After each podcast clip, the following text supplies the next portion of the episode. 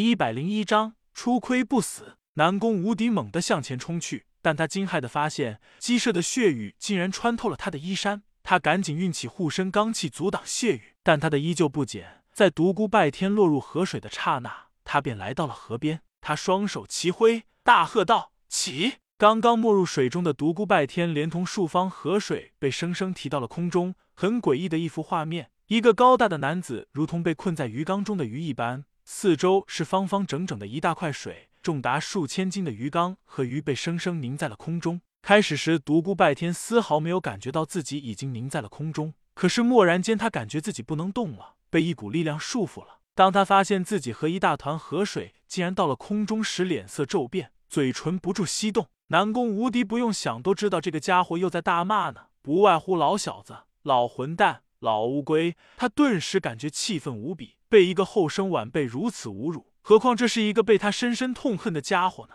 独孤拜天感觉自己真的好比一条困在水中的鱼，甚至比鱼都不如。鱼至少还能够游动，而自己却一动也不能动。他在心里暗暗苦笑：妈的，还是落在了这个老变态手里。这下有的受了，想死都不容易了。现在自己的样子真的像一条矮仔的鱼啊！南宫无敌双手发出淡淡的光芒。控制着空中的水团，虽然他已经达到了地境修为，但这样控制数千斤的物体凝在空中，他也相当吃力。不过，即使吃力，他也要再坚持一会儿，好好的折辱一下这个无比混账的小子。嘿嘿，独孤拜天，你不是很狂妄吗？你看你现在像什么样子？像条死鱼！独孤拜天的嘴唇又开始翕动，南宫无敌简直气坏了。他知道这个混蛋又开始骂人了，他脸色狰狞道：“你信不信我立刻杀了你？”难道你就不能够对我这个地境高手尊敬一点吗？说完这句话的时候，他自己都感觉奇怪。是的，他明白了，他这个地境高手渴望人们的尊敬，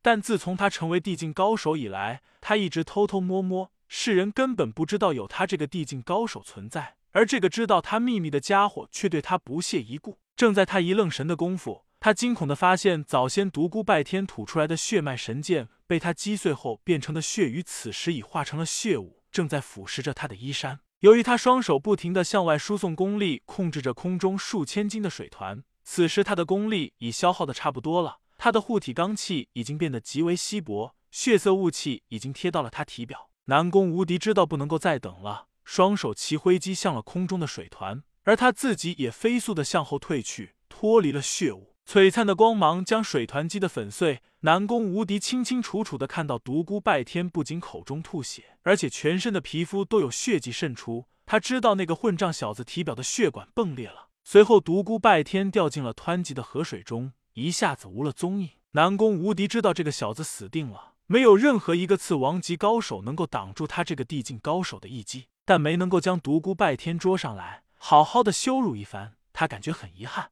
而且南宫无敌对自己的那最后一击非常不满意，竟然没能将对方击碎，这超乎了他意料。独孤拜天落进了冰冷的河水里，感觉自己的整个身体都碎了。这种感觉和当初在云山深处修炼不灭金身时所受的痛苦非常相似。他的身体仿佛被撕裂了般的疼痛，但他的意识却无比的清晰。他真的非常的痛恨自己为什么不昏过去。星号星号痛苦，神识却无比的敏锐。这样他就更加感到痛苦。他感觉自己在下沉。他知道这是由于身上的那把气血神剑。气血神剑虽然看起来和普通宝剑大下相差无几，但其重量却吓人，足有七八十斤重。独孤拜天在心中暗暗的诅咒着：“我靠，气血神剑啊！气血神剑，你星号星号星号害死老子了！南宫无敌那个老乌龟没有打死我，你却要害我被水淹死。”独孤拜天此时一动也不能动，身体慢慢的下沉着。由于缺氧，他渐渐的感觉自己失去了知觉，对于身体上的痛苦也不再那么敏感。但令独孤拜天遗憾的是，他并没有彻底失去知觉，处于昏迷和清醒之间，迷迷糊糊。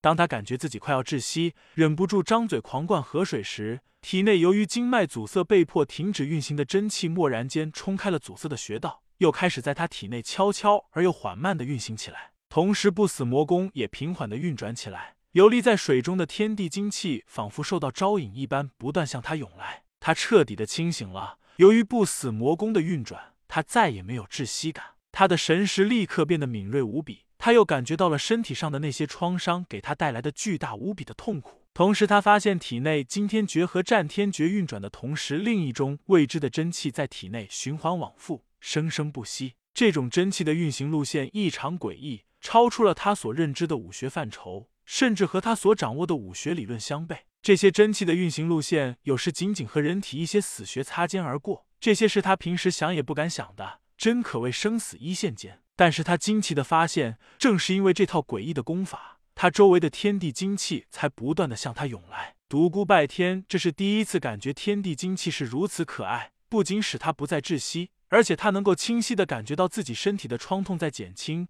他甚至感觉到了迸裂、破碎的血管在愈合，体内的淤血在被排出体外。在这一刻，他彻底忘记了当初他在修炼不灭金身时，天地精气在改造他身体的过程中给他所造成的巨大痛苦。他感觉自己闯入了武学的另一片天地。这是一个未知的领域，在这片领域中，奇经八脉根本算不上奇，这片领域中的经脉才算奇，这才配叫做奇脉。他想起了当初在开元城外被银然道人打成重伤，而后被冰封的奇特遭遇。那一次他破冰而出之后，不仅伤势尽复，而且体质更加强横。还有上一次在云山之巅血战天下群雄之后，重伤的他昏迷了三天三夜，最后也遭遇了类似的情形。难道所有这一切？都是因为我体内这股未明的功法，我为什么会有这种功法呢？突然，“不死之魔”四个大字映入了他的脑海，他蓦然一惊，难道这就是不死之魔的秘密？这就是我舍身成魔后附带而来的不死魔功？河中光线越来越暗，独孤拜天已经沉到了河底。尽管这条大河的上方水势湍急，但河底却风平浪静。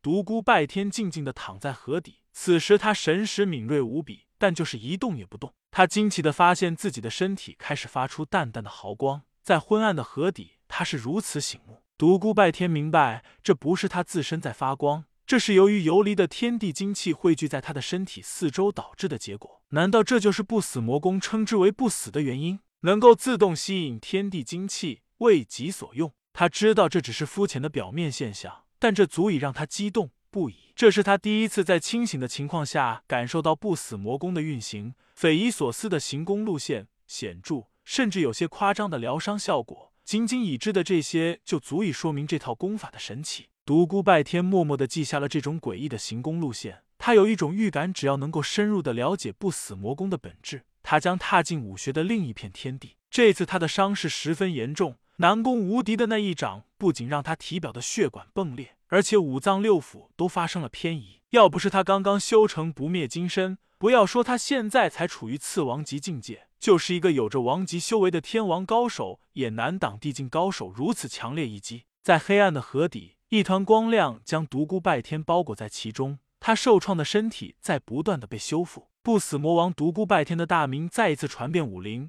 当猪脚独孤拜天的群雄得知不死魔王不仅成功的逃出了他们的包围圈，而且一把火将清风第一武林世家南宫家族的山庄烧掉四分之一时，惊讶的张大了嘴巴。魔焰嚣张，所有人都有一丝恐慌。暗中一些力量开始推波助澜，有意的为独孤拜天造势。血战云山之巅，剑斩天王高手尹峰，火烧清风第一武林世家南宫。他的名字代表了残暴、毁灭、强横。无形之中，他成了众矢之的，成了百年来武林必杀榜的头号要犯。